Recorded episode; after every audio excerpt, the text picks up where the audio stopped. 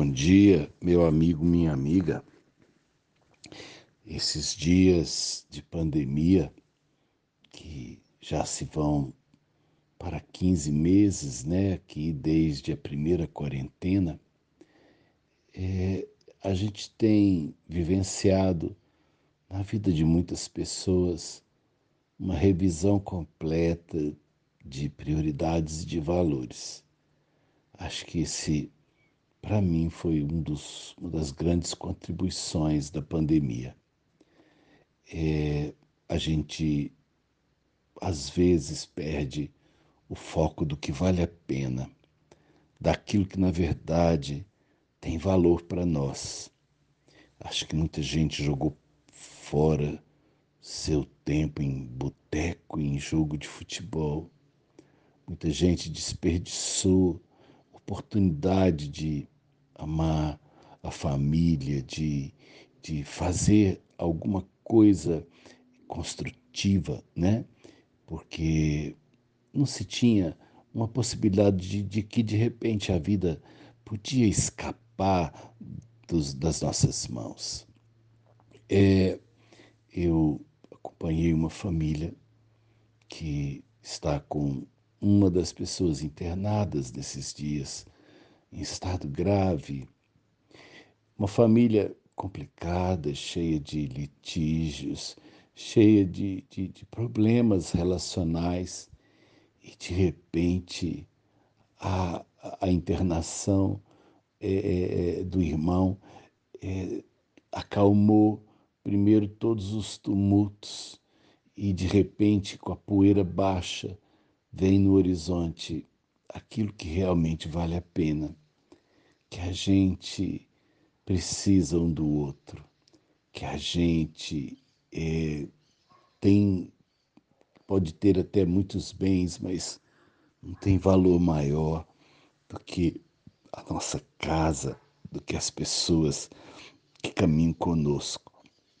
A gente às vezes sacrifica isso em prol de outras coisas. E eu me lembrei já, já, já preguei algumas vezes sobre isso. Em Deuteronômio, no capítulo 32, bem no finalzinho, o título do versículo 48 é O último dia da vida de Moisés. E o texto é assim: Naquele mesmo dia falou o Senhor a Moisés, dizendo: Sobe ao monte de Abarim, ao monte Nebo, que está na terra de Moabe, defronte de Jericó e vê a terra de Canaã, que aos filhos de Israel dou por possessão. E morrerás no monte ao qual terás subido, e te recolherás a teu povo, como Arão teu irmão morreu no monte Or, e se recolheu ao seu povo. Nesse tempo curto, eu quero dizer para vocês, em primeiro, eu acho que se eu soubesse o dia da minha morte, isso não me causaria pânico. Pelo contrário, talvez me fizesse é, viver os dias mais intensos e preciosos da minha vida. Talvez por não sabermos quanto tempo temos, a gente joga tanto tempo fora, né? A segunda coisa é que Moisés vai subir o monte no qual ele vai morrer. Ele não foi de ambulância, ele não foi de cadeira de roda, ele foi a pé em direção à sua morte. Gostaria muito de morrer saudável, de morrer, sabe, útil, de estar é, até o último minuto da minha vida, é, ainda participando da vida, né? Eu posso talvez pedir isso a Deus. Terceira coisa, é, antes de morrer, Deus diz assim para Moisés: Eu vou te mostrar o que eu te prometi.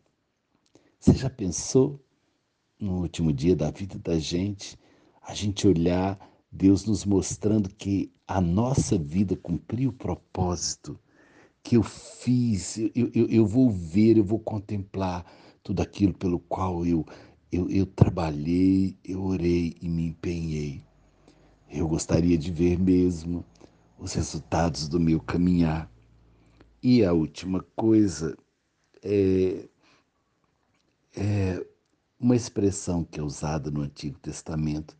Eles não falam propriamente morrer, ele fala assim: é ser recolhido ao seu povo. Eu tenho um povo.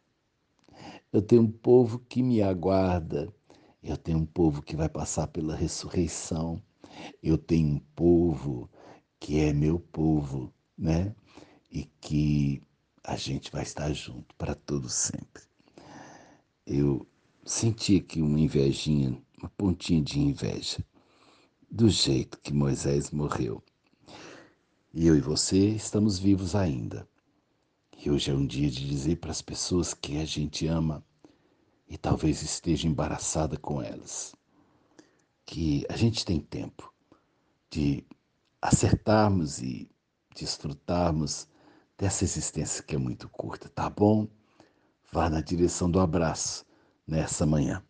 Sérgio Oliveira Campos, pastor da Igreja Metodista Guaneleste, graça e paz.